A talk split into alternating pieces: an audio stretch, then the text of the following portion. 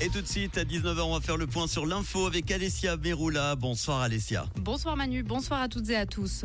Le point de vente régulé de cannabis à but non lucratif à Lausanne ouvrira lundi.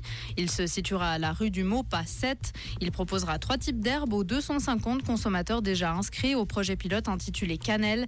Les bénéfices réalisés serviront à la prévention et à la sécurité.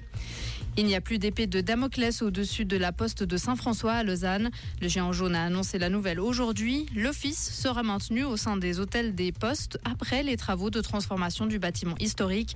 Le chantier doit commencer en janvier et durer environ deux ans.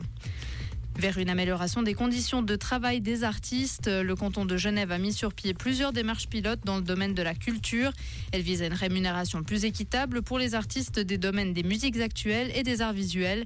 Par ailleurs, une coopérative de salariat sera lancée à l'intention de tous les acteurs culturels. Jeter des déchets sur la voie publique sera amendé. Après le national, le Conseil des États a tacitement accepté aujourd'hui de sanctionner le littering. Toute personne qui jettera ses déchets au sol s'exposera ainsi à une amende maximale de 300 francs. Cela s'inscrit dans un projet plus large visant à développer l'économie circulaire.